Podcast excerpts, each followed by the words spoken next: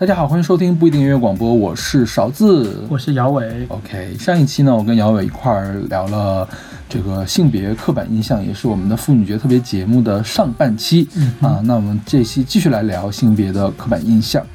那在节目开始之前呢，首先介绍一下我们的收听方式。大家可以在呃小宇宙、呃历史 FM、网易云音乐和 Podcast 海外版，还有 QQ 音乐上面来搜索“不一定音乐广播”来收听我们的节目。另外，我们有一个微信公众号叫做“不一定 FM”，在上面可以找到每期呃这个节目的歌单，还有乐评推送、音乐随机场。后面呢还有我的个人的微信二维码，大家可以扫码加我的好友，我来加你，我要拉把你们拉到我们的听友群里面去。另外，我们有一个网站叫做不一定点儿 me，就是不一定的全拼点儿 me，上面有使用泛用性播客客户端订阅我们节目的方法。那么每期节目呢，都会请一位选歌嘉宾。那如果你想参与这个企划的话，可以加入我们的听友群。那么所有的歌曲都是由选歌嘉宾和两位主播独立选出的，所以我们会在节目中为每一首歌来打分。嗯哼哼。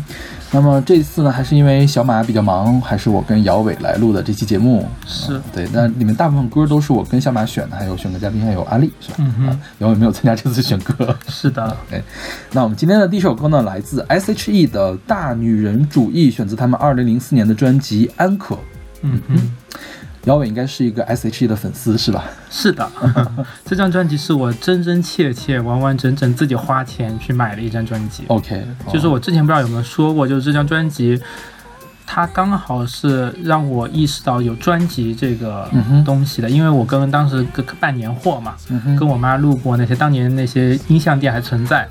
就会在路过的时候就看到门口的这种大幅的 ACH 的专辑封面，而且当年给我印象特别深刻的是这张专辑封面特别的华贵，啊哈，像三个贵妇。哦，那不是奇幻旅程更加华贵吗？奇幻旅程可能是欧式华贵吧，就是那个黄色的那种，就黄色对，但是中东的，但是大家的衣服相对来说，他们盯着那个一个比较精美的一个叫沙盒一样的东西，但是。这一张就是真的是三个贵妇，OK，好吧。而且当年是让我感觉这一张忽然间感觉 Hebe 变美了，这可能是我单纯的个人印象。以前 OK，就以前觉得 Hebe 声音很甜美，但是总感觉她的妆人不够的那么的漂亮。但这一张觉得特别的漂亮。嗯哼，可以看一下当年的华语乐坛是非常劳模的。比如说这张专辑，二零零四年发的嘛，那他们在二零零四的上半年还发了《奇幻旅程》。是的，对我刚刚才发现他们原来这么的高产，中间还穿插了一个《奇幻旅程》的演唱会。是是是是，当年孙燕姿也是一年两张专辑的这种发。王菲当年一张四张专辑的。OK，那个是有别的原有别的故事吧？九四年吗？OK。然后我们来说一下这首歌吧。这首歌叫《大女人主义》，我去看了一下它的英文的名字叫 Female Chauvinism。Chauvinism 就是沙文主义的意思啊，就是我们平常说的大男子主义，就是以男性为中心的主义。它这个歌的歌名想要讲的是以女性为中心的主义，但其实它里面讲的不是，它没有讲那么过过火来。是啦，我觉得它只是。稍微的挪用，就大大概就我们我是个大女人一样，然后后面加个主义，但没有引申进去那个大女人主义到底是什么意思？嗯哼，这个我觉得啊，包括这首歌，还有下面一首歌，是呃二十一世纪初期的时候华语乐坛女性对自己身份的一个反思，或者说整个对整个女性身份的这个地位的一种探讨吧。就是可能我们现在说到女性平权，会说的比较激进啊，就是说到就是男人和女人一些比较核心层次的问题。那个时候说的还是一些比较表层的问题，比如说这首歌讲的其实是谈恋爱的时候，男性和女性应该怎样去分工。嗯啊，就是因为他他他说一般情况下都说评价女生说是刁钻又任性，还动不动就生气啊。他我觉得他是在否定这个事情的。对他他主要讨论的是这个。你可以跟别人出去玩儿，你也可以有红粉知己，这个都没有关系啊，这个就是比较浅层的一个东西。嗯，对，但唯我独尊，你最后还是得回到我身边。嗯嗯，我觉得他唯我独尊的意义稍微也没有那么明显。这就也是我 care 你到底是是不是唯我独尊，反正是对。所以它里面有已经很先进的歌词，就是自己大步前进，想跟你平行。对对，我觉得。就是无论说我所说女性主义也好，女权主义也好，有一个很重要一点就是两性是平行的啊，都其实主要女权主要也是平权嘛。嗯，对，但是啊，但是其实女权主义这个词，呃，被污名化，或者说有的人就错误的理解了啊，也不一定是污名化，是被错误的理解了。就用了他的这个歌名的这个意思，就是女性沙文主义，对，把女权主义污名化到了女性沙文主义，嗯，然后这个也是很多沟通中出现的问题。其实就相当于在相对于直男癌的对应面，也是存在的一个直女癌。对对对对对，那个才是所谓的大女子主义，所谓的女性沙文主义。但是其实，呃，包括这首歌，它追求的并不是那种沙文主义，而是平权的主义。嗯嗯，对对是，嗯。然后我觉得啊，他当时他走的并没有那么深入，有几句歌词就可以看出来。比如说有多少红粉知己没我吸引你啊，比如说相爱大可不必赖着你，还有说我会负责好好爱你啊，我会负责爱好你啊，就说还是把就是男女关系里面女性的这一面降格到了爱的那个层面。当然，并不是说这不行啊，不是说不是说就是女的就不能爱男的，或者男的不能爱女的，不能为对方付出。但是呢。总是觉得这作为一个高度凝练化的艺术作品来说的话，你只凝练到这一步的话，就会显得有些片面啊。包括啊，很有意思，我们上一期不是做了那个大龄女子嘛，然后把它那那那段放到 B 站上去了。当然，我那个标题起的可能也有一点点争议啊，就导致很多彭佳慧的粉丝，我猜啊，我猜是彭佳慧的粉丝来表示不满，就是说你怎么能说女性追求幸福、追求婚姻就是裹小脑呢？啊，因为我们确实在节目里面也提到了“裹小脑”这个词，我把它放放到了标题上啊，就是啊，这是什么营销营销手段了。但是我觉得我那个标题还是没有写错，我觉得它还是一首国小脑的歌。有一些人啊，我觉得他，我可以理解他为什么会这么问，就是问，就说为什么大龄女子就不能追求这个爱情，追求幸福？对，包括。彭佳慧作为一个个体，她难道就不能在她大龄的时候发出这些样的感慨吗？这个感慨难道是有罪的吗？难道不能让我们发出这样感慨吗？我听到了他的这样的感慨，我跟他很有共鸣，我流下了眼泪，我很感动。啊，我觉得呢，这个都是可以的。但是我们做一个类比啊，就是现在大家都追求健康的生活，那你非得要，嗯，你就说我我我难我难道生活不健康我就有罪吗？我觉得也不是的，你可以去暴饮暴食，你可以吃很多的糖，你可以吃很多的。油脂，然后你可以，呃，随心所欲，因为吃饭确实可以给人带来快乐，但是并不是说你你在宣扬我暴饮暴食，我最对，就是我暴饮暴食，大家都跟着我一块哭，就跟他跟着我一块笑，就是一个值得去鼓吹的一件事情。我觉得追求幸福或者是追求爱情，这都是可以的。追求婚姻也是可以的。追求婚姻也，我觉得追求就是，我觉得你把你的人生的目标定为，就是我确实要。嫁一个好的丈夫，因为就是无论从综合的角度来看，我觉得，比如说嫁一个好的丈夫，然后可以让我的生活更加的幸福，可以让我的生活更加的简单，让我更加的安逸，然后我就生活在我这样的小幸福里面，这样是 OK 的，这个是 OK 的。但是我觉得你作为一个艺术作品的话，我们一个更高的层面去分析它的话，我觉得这个艺术作品本身是不 OK 的。但是你个人的选择，这些都是 OK 的。它甚至是完全不违反公序良俗，它是一种人自有的选择。但是呢？当这些东西凝练为一个艺术作品的时候，它其实就有宣传的作用，它就有它的社会的责任啊。我们是针对它的社会责任来批评这首歌的啊。我们并没有说你去做这样的选择是有怎么样，没有说对行为的抨击。对对对，所以包括这首歌，就是你看，它还是把这种所谓的男女平权局限在了爱情的这个里面去啊。包括呢。赖着你，你觉得我我赖着你这种这种话是什么意思？一定是一个弱势方向一个强势方来说的，就是我大可不必赖着你，就是我我其实也可以赖着你，嗯哼，还是把女性甜腻的这种感觉，对，还是把女性摆在了更低的这样的一个角度来说。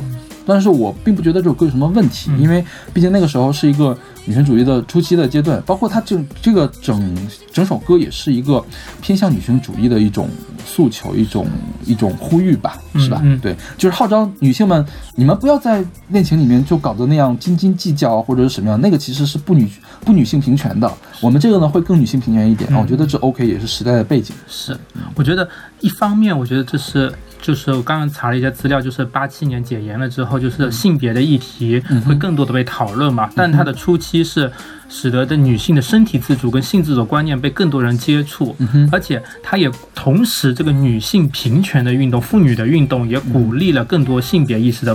反思，像之后的性少数群体啊、自我认同啊，各方面都进行了。而且大众媒体刚开始关注这类问题的时候，它肯定是相对严肃的，关于职场的女性职业发展或者性骚扰、性教育这方面问题。但引入大众流行文化当中，可能是慢慢的从一个比较浅显的一个入口入进去，然后再能够引入之后的母系社会或者更加的。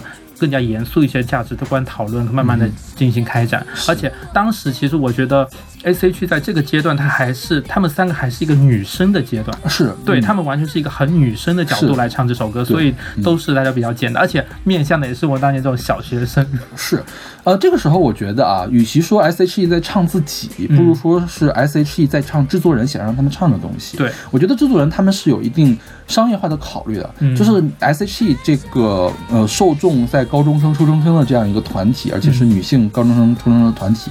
如果你步子迈得太大、太苦大仇深、太像我们后面的陈珊妮他们那样的东西了的话，他他卖不出去的，就是他他这个唱片卖不出去了。嗯，对，所以我觉得这个 OK 了，这个都 OK 了。对，这个对整个社会的这个观念是有改善的作用。嗯，而且那几年的 SH 真的很多彩哦。现在发现，就是零三到零五年那几年的 SH 真的是，嗯哼，大放光芒。是。呃，我最近在重听的时候，我发现 S.H.E 其实是在早年间用了大量的 S 嗯 R&B 的元素在里面。嗯，像这首歌的 R&B 就很浓，你把它搞到欧美去，其实也是成立的。你找一个 R&B 的女歌星来唱也可以。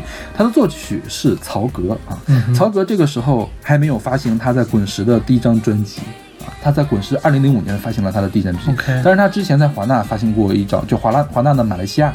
发现过一张国语唱片，就是没有任何的水花。他真正大火特火是二零零六年底的那个背叛大火的啊，所以这个时候曹格还是一个新人啊，起码是华语的这边华语坛的新人啊。但是这个时候他已经初露端倪，包括他后面曹格自己也做自己的 R&B，包括做自己的这个爵士的这个专辑嘛，你可以听到他当时的才华已经出崭露头角了，相当于是。所以这首歌你会打分打多少？但这首歌我不是特别喜欢，我觉得可能在 B 和 C 之间吧，就不会经常去听它。对，我觉得给我的话，我感觉现在再去听可能是 C，但是是 C 啊，就是你不会经常去听。当年的感情这样可能是 B。OK，就是其实这张专辑里面，可能唯独这首歌对于我稍微陌生一点，其他歌我都是特别喜欢。对，这张专辑里面最有名的歌是周杰伦给他写的《候鸟》，对，是吧？然后还有那个《痛快》，还有什么《金钟罩铁布衫》。对，还有翻唱的那个小甜甜的，别说对不起啊，别说对不起是吧？对，还有对号入座，这都是都是很好听。还有我爱你也是大 hit 专是。而且他当年还把那个我爱你拍成那个微电影，将近有十十几分钟吧，就相当于呃香上海跟台湾之间的一段感情故事，大家的分离什么的。嗯哼，嗯。OK，那我们来听首来自 S.H.E 的大女人主义。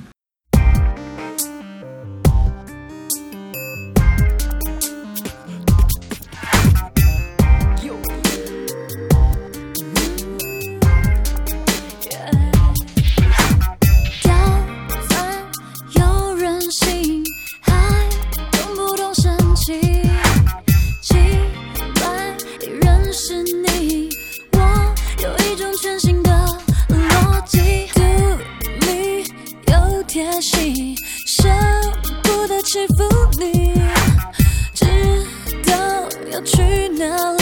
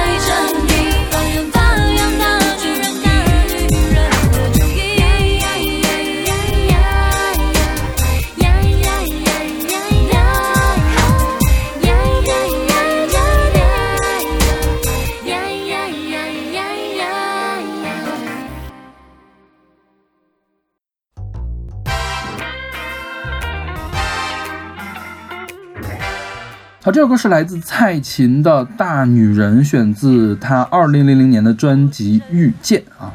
这张专辑是她跟鲍比达合作的，是吧？是是鲍比达的他的一个系列叫做朋，他鲍比达的朋友系列，就是 Chris a a Friends，嗯哼嗯，对 OK，就他那个嗯。Chris 就是那鲍比达的英文名。，OK，嗯，这首歌是小马选的，我给 C。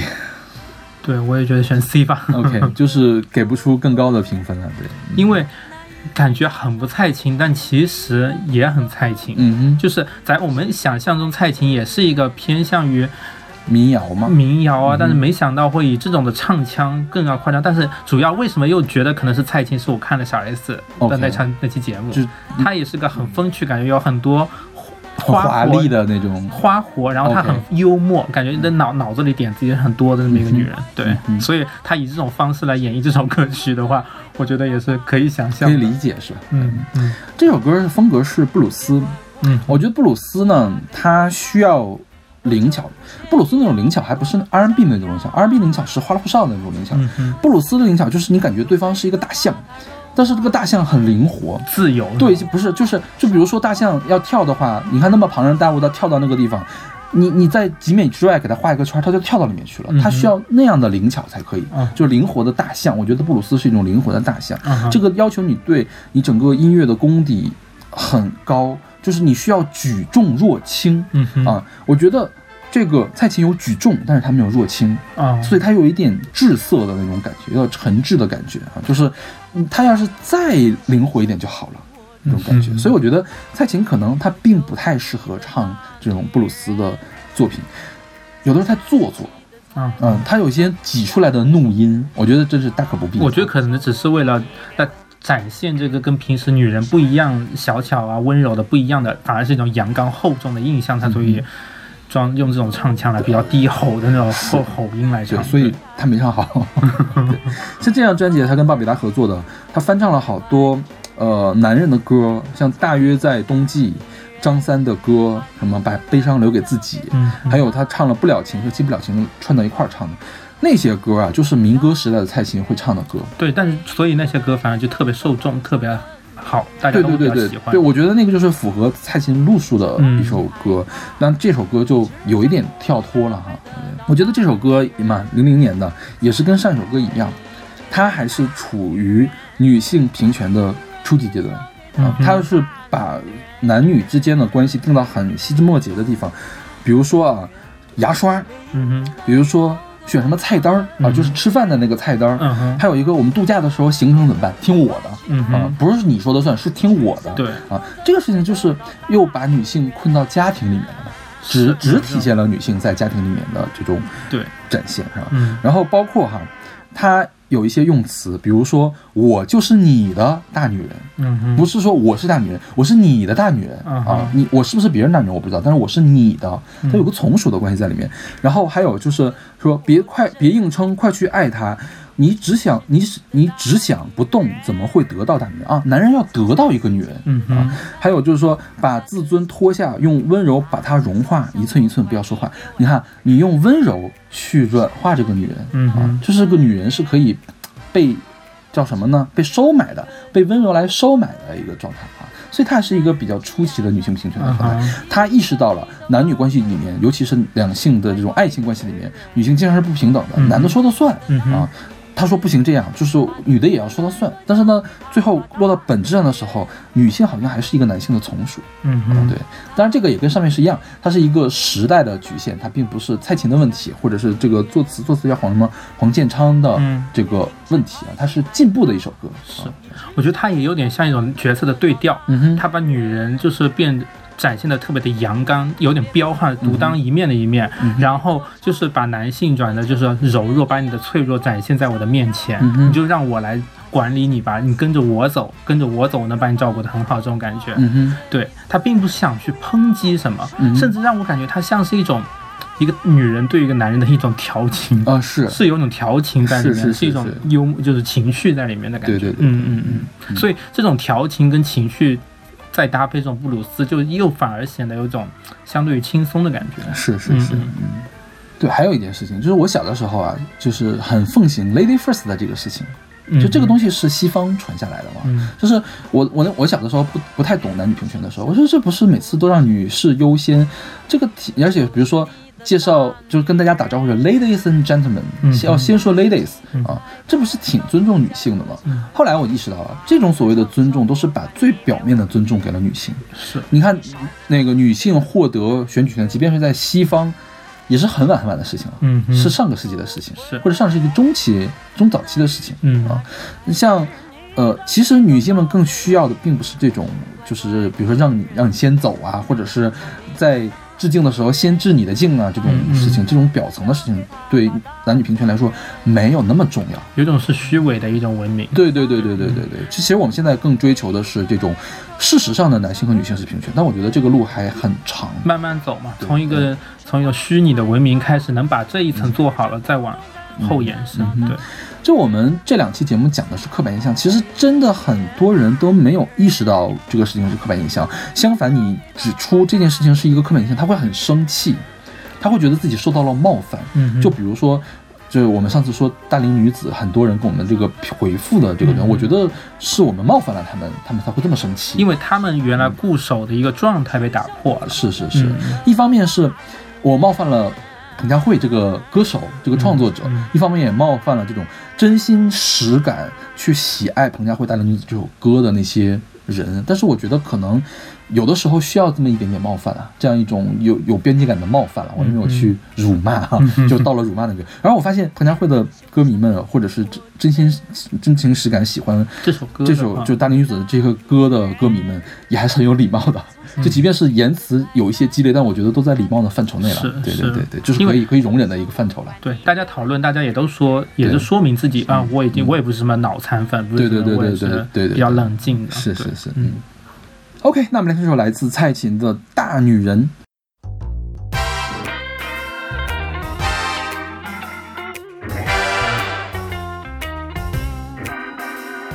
嘿，你休想跟我争，我就是你的大女人。从下星期的彩蛋到度假的行程，大大小小我管你别问。你耍你的大男人，那只会让你更头昏。那一支牙刷才是你的，你都搞混，你还是乖乖的承认。聪明的大女人，把你的软弱交给他吧大女人，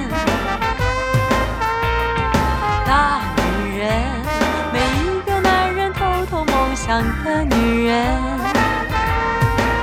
别硬撑，快去爱她，你只想不懂，怎会得到大女人？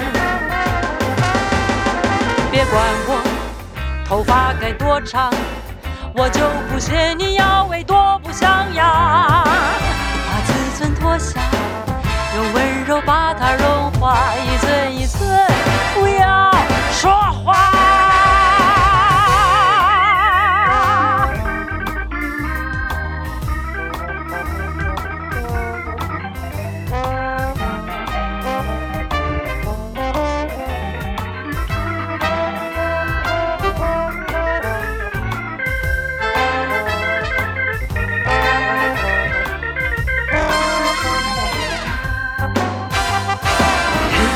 想跟我争，我就是你的大女人。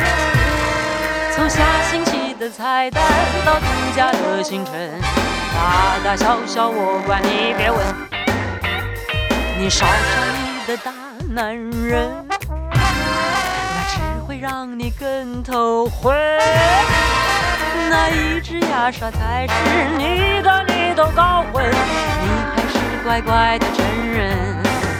聪明的大女人，把你的软弱交给他吧，大女人，大女人，每一个男人偷偷梦想的女人。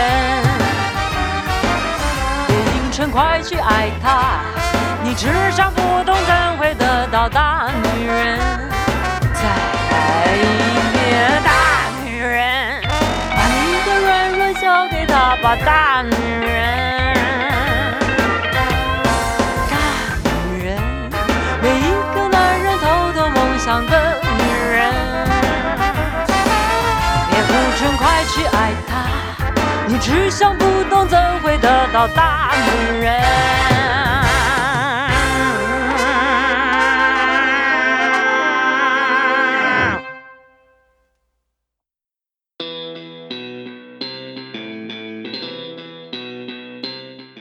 好，这首歌是来自阿雅的《女汉子》，选自她二零一四年的一批《女汉子》。这首歌是小马选的，小马都很切题哦。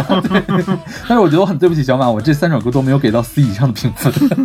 哦，那个在 C 一给了 B 了，就是这首歌我就会给 D 小马老师应该也不见得喜欢这些歌。啊，倒不一定，我觉得小马很喜欢这种风格，小马喜欢这种跳痛的这种风格。OK，嗯嗯哼，阿雅啊，阿雅的全名叫柳涵雅，她应该是跟小 S 关系很好，是吧？是的，她们的姐妹团嘛。对对对对对，然后她早年间也是这种搞怪风格的，她最有名的曲子叫那个《跨冰进行曲》，是，你之前有听说？西呃那个什么红豆杨杨基哥用杨基哥那个当当当当当当当当当当当当当，对是吧？然后红豆大红豆啊，而且我去大概听了他整张专辑，嗯当年阿雅在那张专辑里面，基本上十几首歌曲，她只有最后一首歌是偏向于抒情的演唱，其他就感觉特别的跳脱，就那种充满了活力、停不下来的一个喜剧的一个角色。嗯，嗯，甚至我在她身上听到了略微的听到了一点点范晓萱的感觉。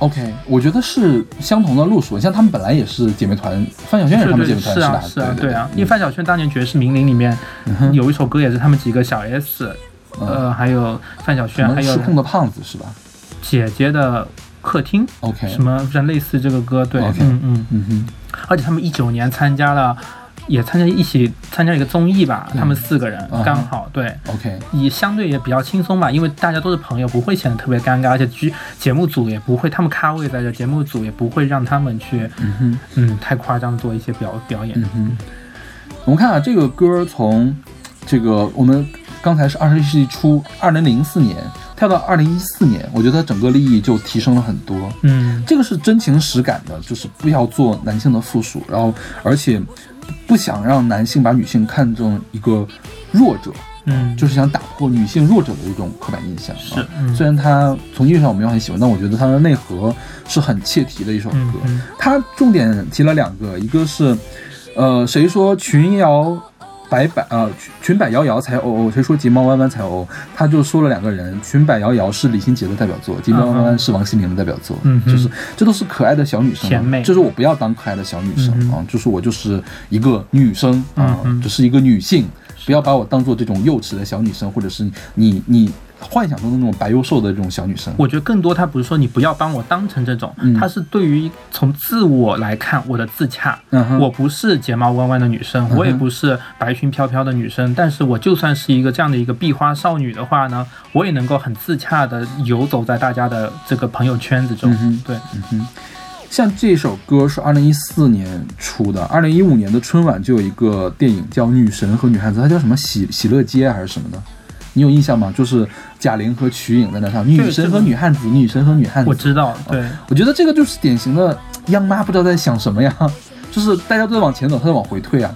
他那个电影就是一直在包，但不是电影，那个小品就一直在 body shame，嗯就一直在说贾玲你很胖，你长得像个气囊，你看人家是女生，你就是个气囊，嗯然后邦当就贾玲一站起来，啊，你看这个气囊还弹射出来了，这种 就是在以各种各样的方式来挖苦贾玲的这种彪悍呐、或者是她的外貌啊这种这种状态。然后你表面上讲的是好，反正女神和女汉子都 OK，嗯但是其实还是表述方式，还是在那个嘲笑女汉子这样的人，就是一个女性，你是个女汉子，你是要被嘲笑的，你是嫁不出去的。嗯啊，而包括里面还有一句，就是说，你看你们谁笑我就我就嫁给谁，嗯。就是贾玲说的这个，就好像嫁给一个女，嫁了就是女汉娶了一个女汉子，是一个男生多大的耻辱一样。嗯哼。对，我觉得就是你看，音乐在往前走，但是央妈的春晚还是在往回跑。是最近几年了，呃，这几年都是这样了。一三年开始，对对对对嗯，一三年开始都感觉要把利益简单化，然后另外要最最后要来一个升华这种感觉，嗯，关键是还要契合三胎政策一类的东西吧？嗯，就 这个可以说，就不要说了。对，我们来说这首歌的音乐。这首歌让我最不舒服的地方就是它用了很微弱的 Auto Tune。嗯哼，Auto Tune 是可以用的，你可以用的很好，比如说可以用成这个。嗯，Share 那个 Believe 那种音乐，或者是 Kanye West 的那个 Auto Tune，它可以用的很好，但是它这个微弱的 Auto Tune 会有什么感觉呢？就是当你一个人走音走得太严重，我需要把你的音调回来的时候，就会调出电子音，就跟这个微弱的 Auto Tune 很像，所以以至于我看有一些网易云上的那个评论都会说，是不是这个调音调调音的痕迹太重了？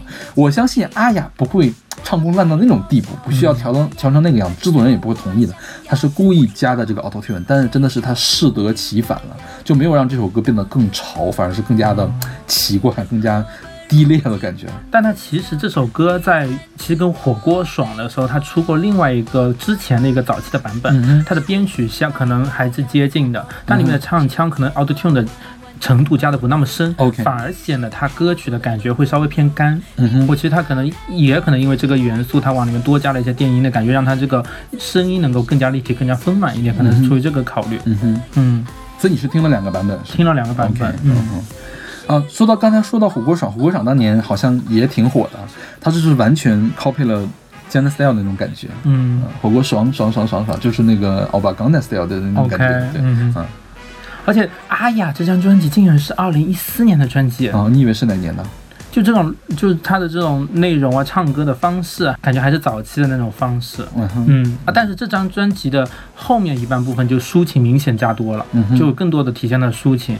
因为阿雅最近几年整个形象忽然间感觉有一个很大的一个转变。嗯最近几年她当作为一个制作人的身份参与了很多的节目，他忽然表现的是更大的一种敏感跟恬淡一点的比较知性表面这种一个一个形象，让我感觉他做的那些那些节目就是奇幻之旅是吧？嗯做的都特别的好，就跟当时，所以我会觉得他的女汉子这个系列，就他这种比较夸张的喜剧角色，跟现在一个制作人身份，这中间出现一个跳脱。嗯哼对，但是我没想到这个跳脱，在他十一五年的时候出现这么突然的一个变化。，OK 嗯。嗯嗯嗯，其实我早年特别不理解阿雅为什么会红。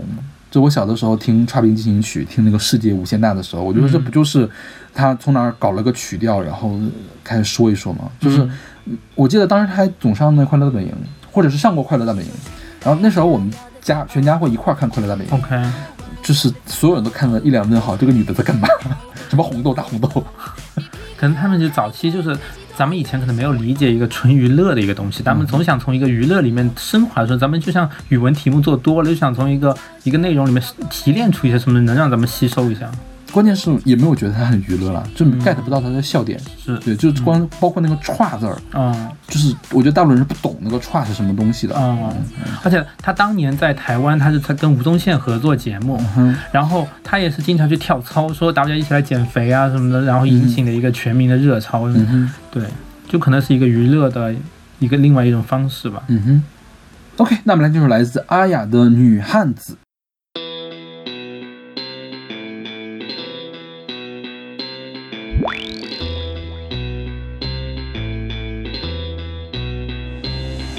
谁说裙摆摇摇的才哦哦？谁说睫毛弯弯的才哦哦？我说女生太多了，no no no，别屁股头看看自己多优秀。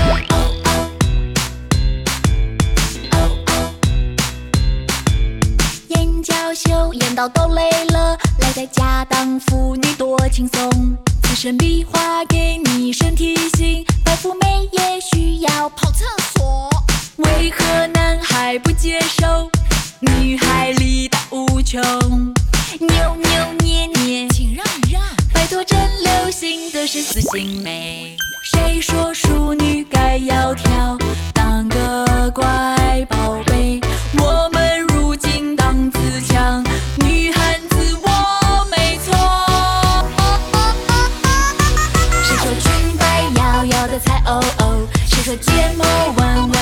哦哦？我说女生太多了，no no no，别屁股头看看自己多优秀，不完美也该做自己，生活别像是浓妆艳抹，可以爱我，他最识货。哦哦哦。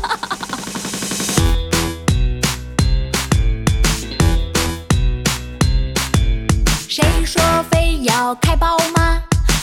单车更有情趣。我来搞笑，无伤大雅，摆脱桃花想要自己去种。谁说淑女该窈窕，当个乖宝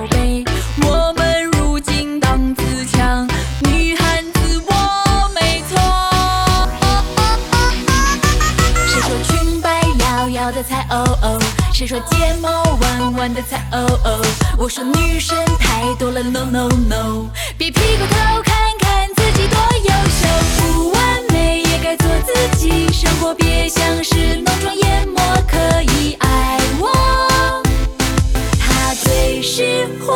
哦哦哦。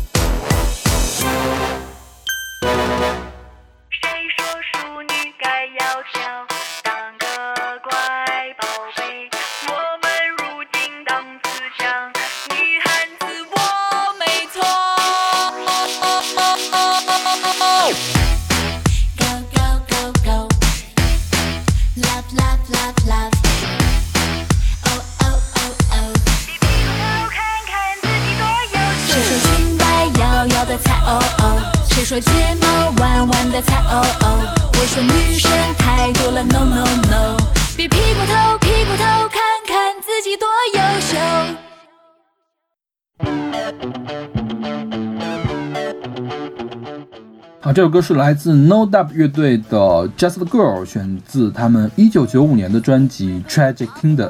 嗯哼，嗯哼。这个 No Doubt 乐队，我们之前应该介绍过他们的歌啊，他的主唱叫 Gwen Stefani 啊，后面也出了很多单飞的个人专辑，我们应该是讲过 Gwen Stefani 的歌。嗯哼，这首《Just the Girl》是 No Doubt 的乐队的成名作啊，但是它不是出道作。嗯，第三张专辑了。，对对对对，他们是八六年的时候就成立了。嗯嗯、是美国的一个摇滚乐队，他们最初代的男主唱叫 John Spence，在一九八七年的时候自杀了，就那个时候他还没有出任何一张专辑。嗯哼，啊，那个时候乐队就差点就解散了，反正后来就没有解散。那么是九二年的时候出了他们第一张专辑，就同名专辑《No Doubt》。当时的乐评非常的不成功，嗯哼，但是我后来听过的人，我觉得那张专辑做的还挺不错的。嗯哼但是因为也就是这张专辑不成功，他们当时乐队的核心人物叫做 Eric Stefani，就是他哥哥啊，嗯就离队了。嗯，所以在后面九五年的时候，这个 Gwen Stefani 变成了这个团的主脑，然后主创加主脑开始一炮而红。这首歌创作的契机呢，也是因为他哥哥离队。是他讲的什么？他讲就是从小呀，我爸都把我当做一个小女孩但是我哥哥就没有关系，就我因为我是小女孩，所以我这个也不能做，那也不能做。嗯然后我哥哥就可以自由的发展，我就是 just a girl。嗯哼啊，他对这些很不满，所以写了这首歌。对，叫跳脱原来的女孩身份。对对对对，其实让我比较惊讶的是，他的 Grand，他声音其实是偏向很甜美的，我觉得相对比较甜美的。但在这首歌里面表现的配合他这种摇滚的感觉，他会变得也是相当于相对比较粗粝的。对对对，他早年的风格都是这样的，嗯他叫斯卡朋克。嗯哼，斯卡是这个牙买加那边雷鬼演研发出来的一种音乐的方式，所以会有一种这个地中海的这种异域风情，嗯然后又跟朋克加到一块儿，其实就会变得冲劲儿比较强，又有异域风情，又有冲劲儿比较强的那个东西，嗯所以会有一种淋漓尽致尽致的感觉。那个 Just Girl 他这么一唱，就会觉得我你能感受到哥本斯蒂法尼心中的不满了。嗯，对对，，嗯，当时呢，No Doubt 也是赶上了叫叫九十年代中期有一个浪潮，叫做第三次斯卡浪潮。嗯斯卡音乐在那个时候在美国已经流行过三轮了，那啊正好在九五九六年的时候，九四九五九六的时候又流流行了一轮，他们赶上了这波风潮，然后当时大火特火。嗯对这首这张专辑是史上销量最高的斯卡朋克专辑。，OK，啊，对，嗯因为确实是打到流行圈里面去了。那么，呃，二零零四年的时候，这个 No Doubt 就不活动了，嗯然后是跟 Stefani 发了两张个人专辑，一个是那个 Love Angel Music Baby，还有一个 Sweet Escape。嗯哼，后面呢，零八年的时候，他们又重组，好像是一二年的时候发行了他们迄今为止最后一张专辑对，一五年就不再活动了啊。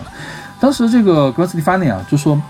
就很多人去问她，因为当时她是个比较知名的这种女性，而且她是那种金发的美女，嗯，就就是我觉得对，而且我觉得也是在那个叫什么，在娱乐圈会备受关注的这种。一般我觉得金发美女都会比较受到关注，就会希望他有什么八卦，嗯她就总想从这儿问一些隐情，就是这个娱乐圈的记者东西。然后跟斯丹加很生气，说我这个歌写的就是他字面的意思，就是他这个简单的意思。如果谁看不出来什么意思，他就个傻逼，嗯，就这种感觉。很刚是吧？对，因为唱朋克的嘛，就是很刚。嗯嗯当时他也确实说，就是 Gwen Stefani 可能。呃，一开始也没有那么强的感觉，但是由于他这个 No Doubt 的乐队，所有人都是男的，就他一个女的，嗯呃就是那种情境下也会让他生成这样的一种感觉。他说：“我并不是说我成为一个女性啊，就是我有点后悔或者什么，我就还是想成为女性的。但是可能很多男性都没有意识到，你们男性对女性过分的这种保护，对于女性来说是一种负担。啊嗯啊，我觉得这就是他一种打破刻板印象，然后来做女性平权的一个内容。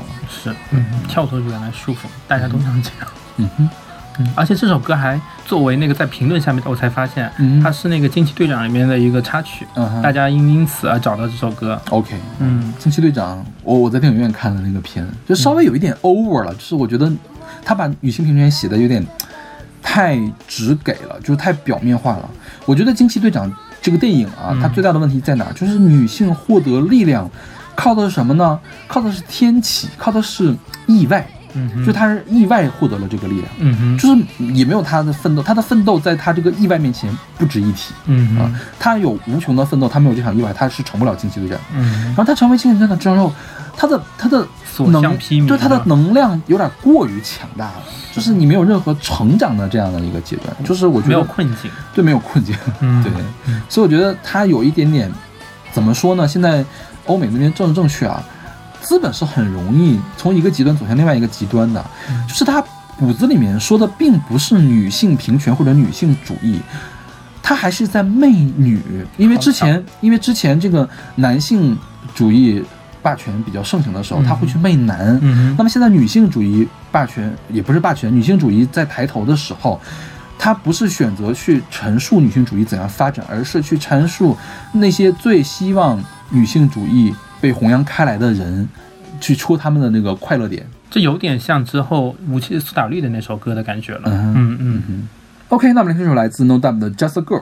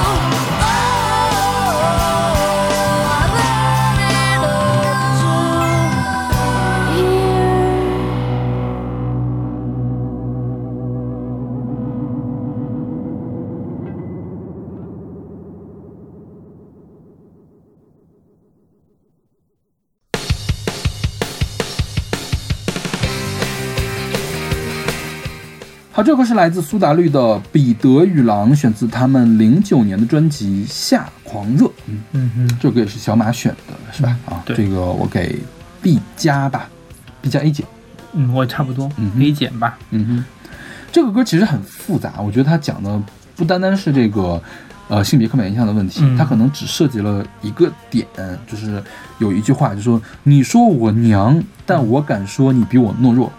啊，我觉得就在这一个点上，他是反对了性别的刻板印象啊。嗯他其他事情讲的好像是更复杂的，我觉得他有很多隐喻在里面，因为包括彼得与狼这个名字其实是普罗科菲耶夫当时创作的一个交响童话，嗯就是讲的少先队员彼得啊，嗯就是那个碰到了一只狼，然后这个狼要吃各种各样的小动物嘛，后来对。小呃彼得跟他斗智斗勇，把他送到了动物园的这样的一个故事。啊嗯哼，呃，那个叫醒童话之所以著名，并不是因为这个童话故事有多好玩，嗯而是因为它通过不同的乐器来模仿不同的动物，让小朋友知道某每一种乐器是什么。啊啊，就是是一个音乐的入门的一个东西，就是包括现在小学的音乐教材里面都会有彼得与狼的这个全文，因为很短，而且还很有趣嘛，嗯会给小朋友来听的啊。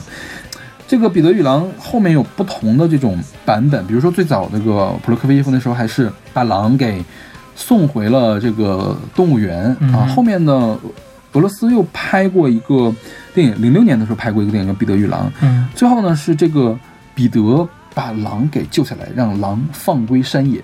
他是改了一个整个的这个故事的流程了。那些人物还在，但是把整个故事都改了。嗯。就是这个这个东西，反正是为了教化小朋友呢，反正你怎么写都 OK 了。是。但是我我看啊，这个苏打绿在写这个歌，就在介绍他为什么写这首歌的时候，他好像是引用的是彼得与狼的另外一个版本，我没有找到那个版本，好像最后是彼得救了狼，但是被狼吃掉了。OK，嗯，对，但是我所以整首歌就比较复杂，因为我我对苏打绿实在是没有那么了解，没有去深入的去挖他的文本，我不知道这首歌具体在讲什么啊。所以你你你有你有了解吗？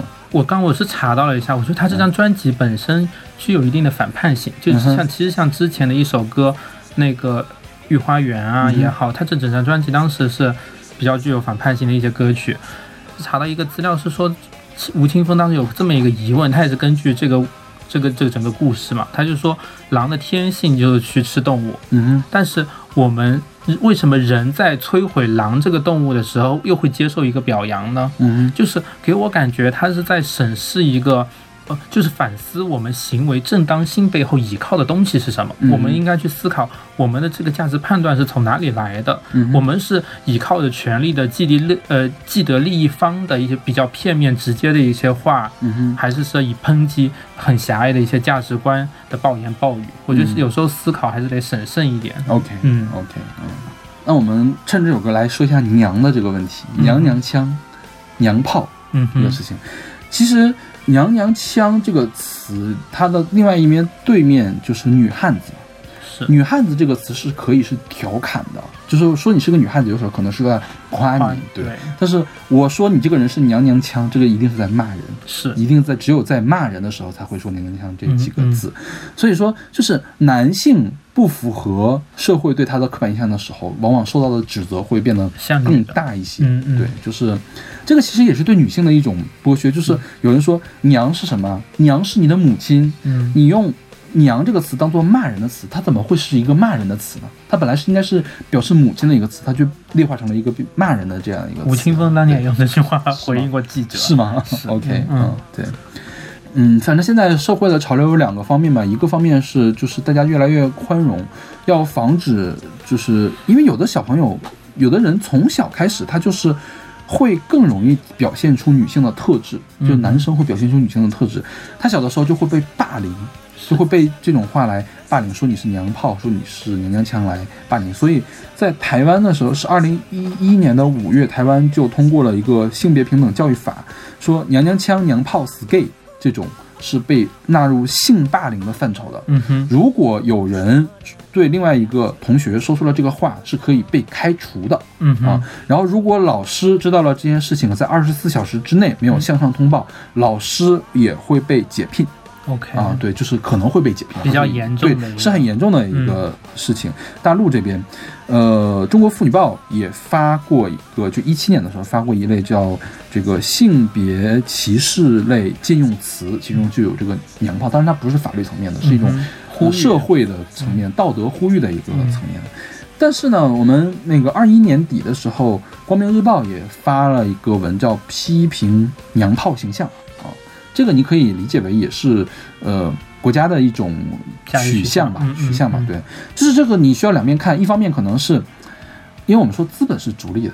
资本在男性就是男权主义盛行的时候，就写一些硬汉的形象去媚男，嗯。然后在这个当女性主义抬头的时候，他就去媚女，就会导致有大量同质化的东西出现啊。他其实是想要遏制资本过分干预的这样的一个情况，相当于是我们国家特色嘛，嗯就是政府要为这个整个娱乐发展做一个政治导向，但是你反过来，你去明令禁止娘炮形象，去抨击娘炮形象，就会导致在学校里面那些刚刚刚刚有自我认同的这些小孩儿，就是当比如当他是那种偏女性化的时候，他就很容易受到旁边同学的欺负，受受到他们的霸凌。甚至家庭里面对对对对，一个一种价值观，对对对对，嗯嗯，就是总之来说，我觉得它还是负面的作用更大一些了。是的，对对对，嗯嗯。好，那么这首来自苏打绿的《彼得与狼》。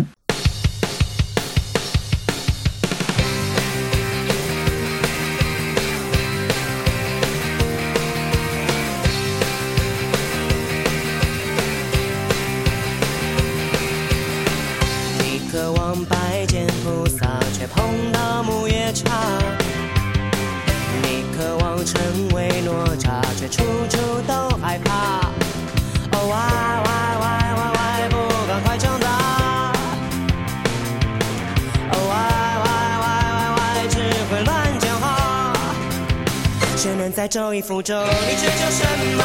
你忙错什么？两心距离永恒是最遥远。你说了什么？你做了什么？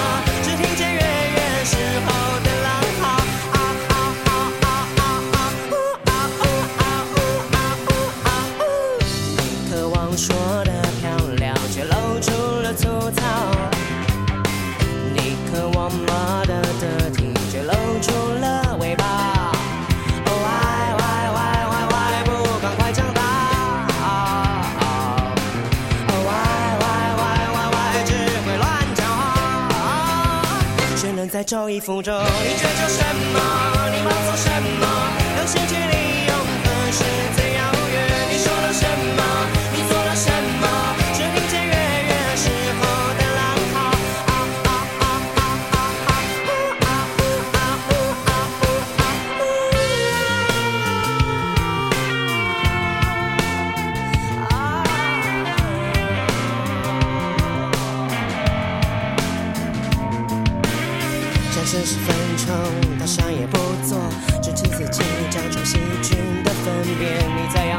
下拿一根蜡烛，你说我要，但我感受你比我懦弱。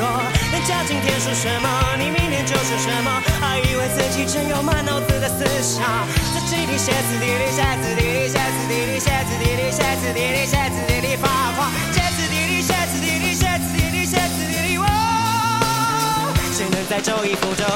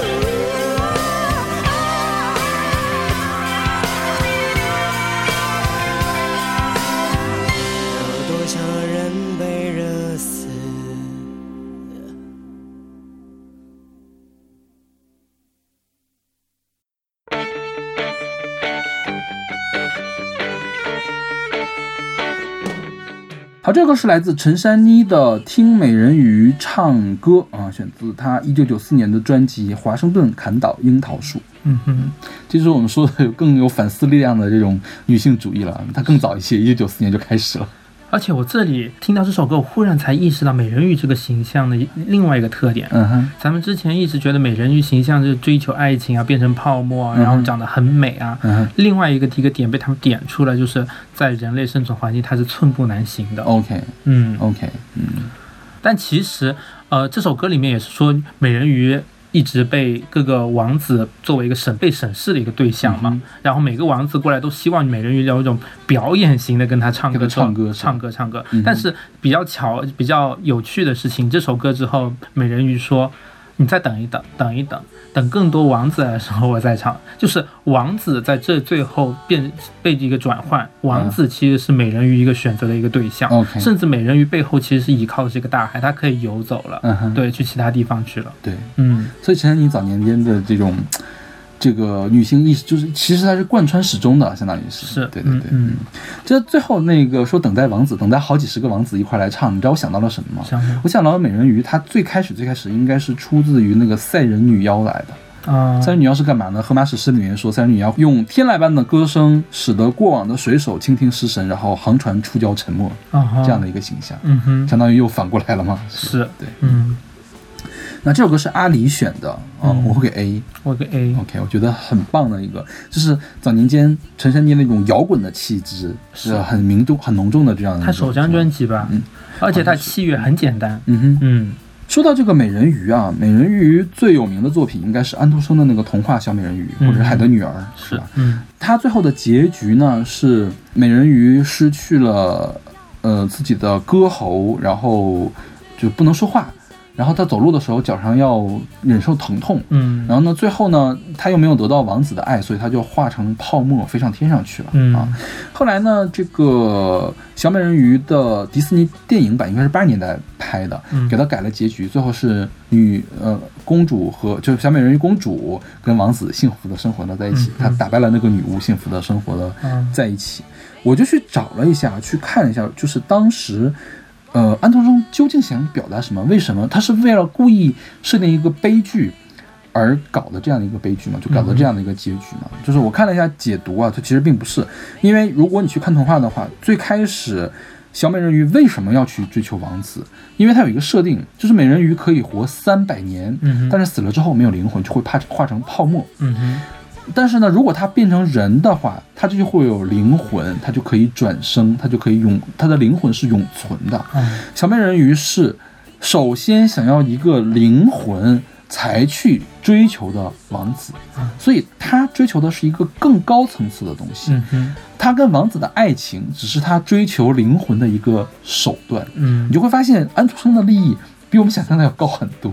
就是他即便最后小美人鱼化成了泡沫，他怎么样？他成功了。他一开始啊，他一开始他是呃为了获得人的双腿嘛，他失去了自己的这个歌喉，而且还相当于当时是女巫害死了他的一个姐妹。嗯哼啊，这个时候呢，他为了爱而害死了家人，其实是一个反其道而行之的一个东西，嗯，它其实是不对的一个事情。那么他，最后呢，他有一个呃机会可以自救，就是他如果把王子杀掉，让王子的血流到自己的脚上，他又可以变回美人鱼去过继续过这个长寿的美人鱼的生活。嗯但是但是他选择没有，他去成全了王子和公主。然后他自己变成了泡沫，他的灵魂升到了天上。嗯啊，这相当于什么呢？他为爱牺牲了东西，达到了更高的一种层次，更高的一种实现。他最后获得了灵魂，他灵魂到了天上。啊嗯啊，对他其实表面上看是一个悲剧，但其实是美人鱼得到了一种原来想得到的，对得到了一种实现。他从另外一个角度来看是一个 happy ending。嗯，对，然后呢，你这时候再去一看迪士尼改的那个所谓的那个 happy ending，就纯粹变成了一个女追男的一个情形。是，对嗯，是公主去追王子的这样的一个情形。嗯那其实到这个 Frozen 就是《冰雪奇缘》开始，迪士尼自己都在吐槽这件事情了。呃，他安排了一个王子，如果你按照迪士尼过去的这种状态，肯定是王子去解救了所有人。嗯，后来发现这个王子什么？王子呢，就是来骗婚的，嗯就是来倒插门的，就看到这个王国很有钱，所以我就要来当这个当这个倒插门女婿的感觉。嗯后来是谁呢？是这个一个公主救了另外一个公主啊，对，哦就是其实迪士尼也是它的内核在不断的反思的。那你小美人鱼当时就想不到这一点，只是把一个看似悲剧但实际是 happy ending 的安徒生的结局改改成了一个世俗场面的这种 happy happy ending，就是公子、中公主和王子在一起。嗯哼，就在这个里面，大家是没有那么高级的追求的。当然，你给小朋友看嘛，你也说到灵魂就有点奇怪。但是我看了一些解析啊，其实安徒生想讲的是更大的一事情，是他像是一种从异教徒到基督徒的这样一种皈依，就是我信了上帝，我有善的这个观念，所以我的灵魂可以去往天堂。这样的一种感觉。这 安徒生还是复杂的，美人鱼这个形象也是很复杂的。安徒生那个形象本身并没有，我觉得并没有很强的性别刻板印象。嗯因为你想，最后是谁获得了升华呢？是女性。嗯，他他并没有想贬低女性，说女性就应该怎样怎样，是吧？是而反而是他破除了这样的一个东西，但女性她的追求已经变得更高的一个情况。嗯那你反过来看，其实迪士尼那个电影有更多的性别刻板印象。嗯就是要变得更美，要我我我要牺牲掉我的脚，我去追那个男人嘛，就是一切为了男人嗯哼啊，，是这样的。而且美人鱼形象之后衍生出来的都是一个要漂亮的，身材要姣好的一个金一个花瓶一样的一个形象了，是是是是反而变成这种一个形象。对嗯。而且陈珊妮也是台湾的女权的第一教母了吧？嗯，算是比较早期，包括是女性平权，包括这个 LGBT，嗯哼都把她当做 icon 一样的人物。是我之前还翻译过一篇文献，就是讲，就是陈珊妮的作品跟这个呃台湾女同志的这种文化的发展的关系，嗯有很大的影响。是因为她陈珊妮本人并不是并不是女同志，嗯但是她是很多女同志的梦中情人，我觉得就是可能是受了她的鼓舞，然后才嗯更好的去表表达自己的这样一个状态。嗯，像张悬啊，他们都是受陈珊妮很多影响吧？对对，我觉得张张悬本人应该也不是女同志，但我觉得她本人也是一个女同志的 icon 一样。因为她本身，我觉得他们总是存在一种泛性恋的一种这种感觉是在，是是也是把那个东西更加的放大了，把这种爱更加的扩大了，感觉。嗯哼。OK，那我们来听这首来自陈珊妮的《听美人鱼唱歌》。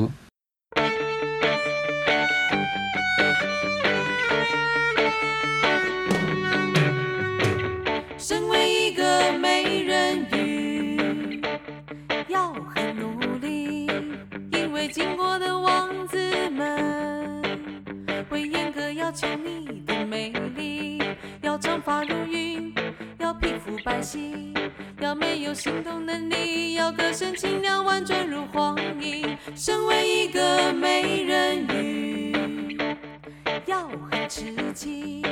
尽管风吹日晒雨淋，也要保持动人美丽。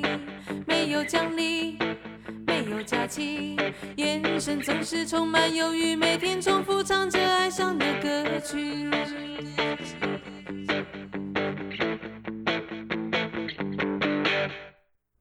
王子说唱支歌，美人鱼说等一等。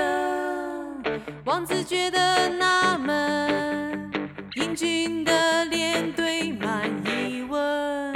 王子说快唱支歌，美人鱼说再等一等。今天风平浪静，经过的王子有数十个。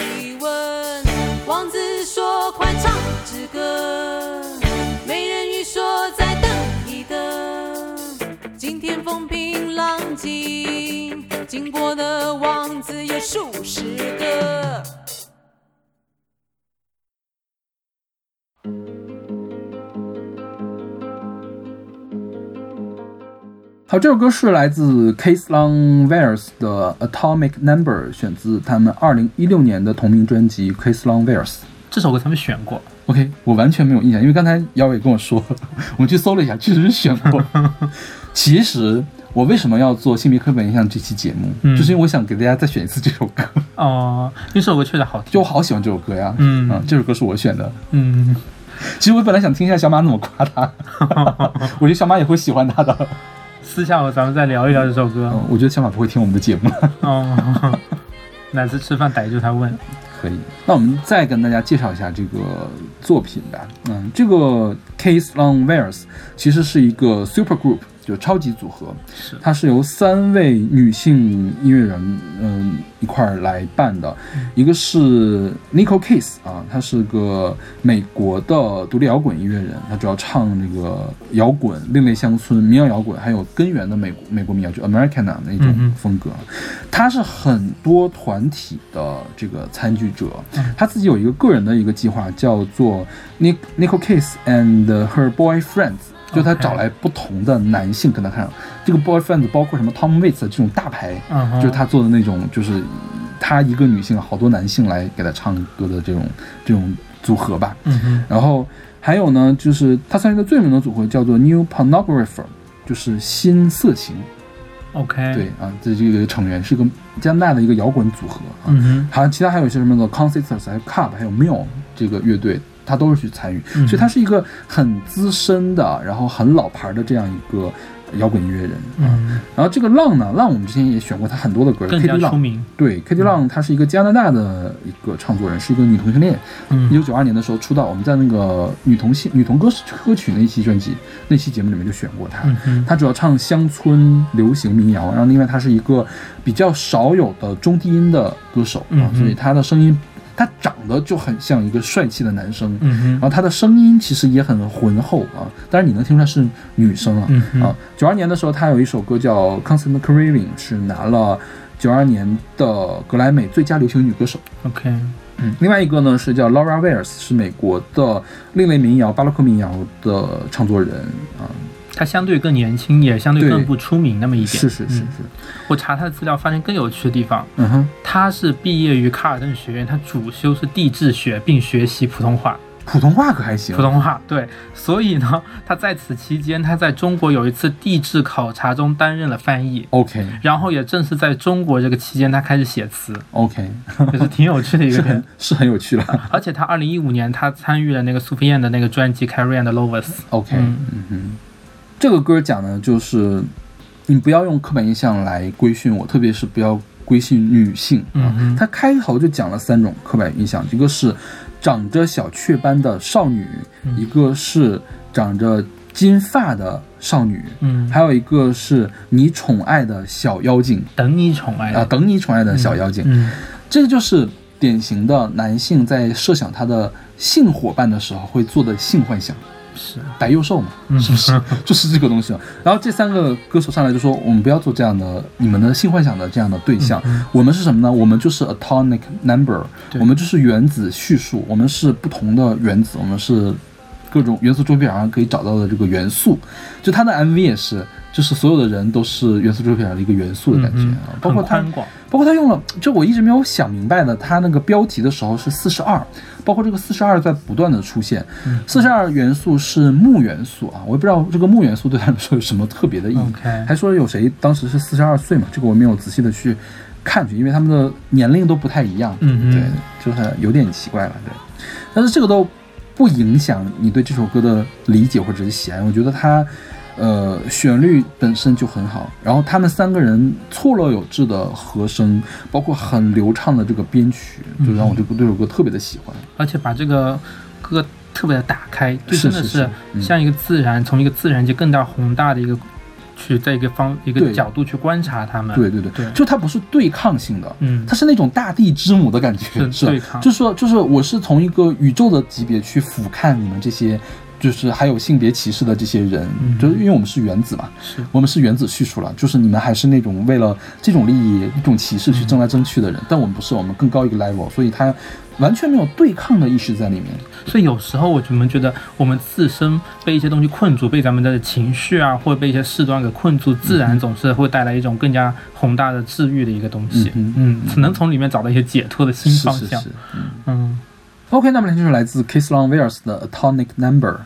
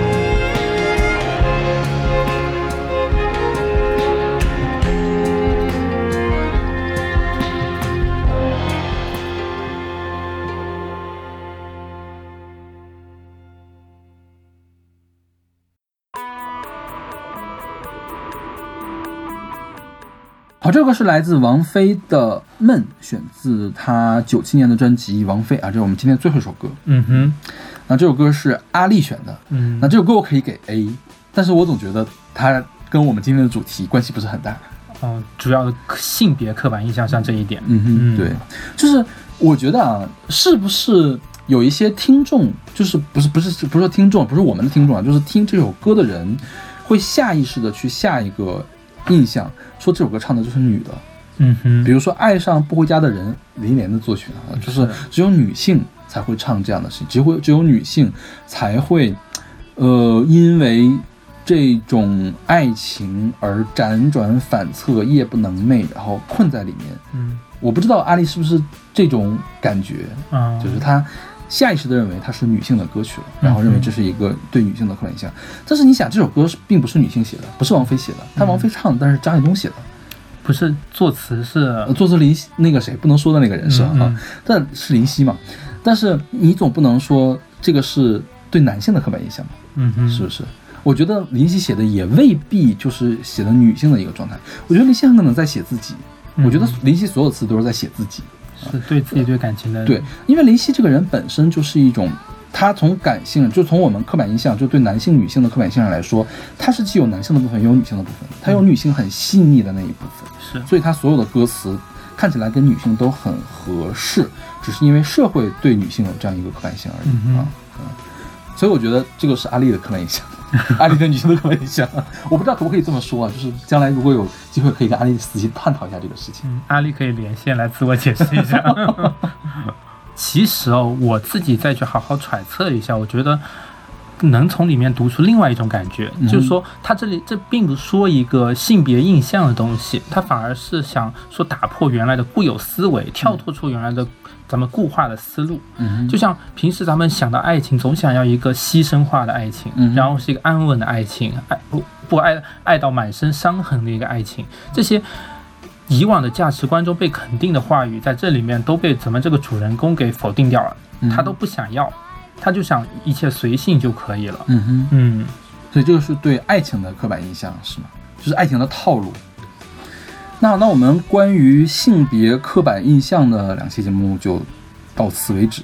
我觉得咱们也是比较粗浅的聊聊聊这种咱们想法中的一些刻板印象。也可能我们就是带着刻板印象去做了这两期节目。是嗯主要真的去讨论平权女权，那我们还要积累很多的事实依据跟理论依据的。它也并不是说那么简单的能通过大家的自己个人经验去聊这个一个话题。这个话题其实是很宏大的，嗯说不定聊着聊着，不管是男方还是女方，大家都会聊成直男或直女或者对，就是大家不要以对抗的前提去聊这些事情了。嗯就我我就是包括像我们上一期那个大连女子的那些，我能感受到大家是来对抗我的，是是来跟我们做对抗的。但是我我并不想跟大家对抗回去了。就是是的就是希望大家能够更自由自在，更加的宽广一些。对，嗯就是就是在不涉及到特别原则性的问题上的时候，就是可以求同存异是最好的。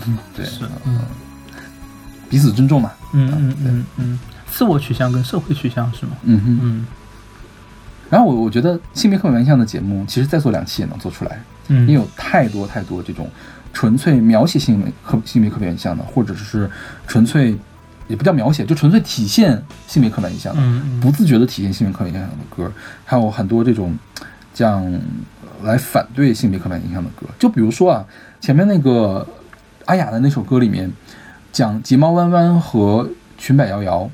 我是没有想到它里面是有性别刻板印象的，嗯，但是阿雅给他点出来了，我觉得那确实是性别刻板印象。是，嗯嗯，所以大家解读的点，大家根据自己的经验，他大家解读的点跟方向也是可以各种千变万化的。嗯，这就是文艺作品的魅力嘛，嗯尤其是音乐的魅力，嗯或者是诗的魅力，它没有把一些事情说明白，它就有很多的地方可以去解读。嗯嗯嗯，OK，那我们下期再见。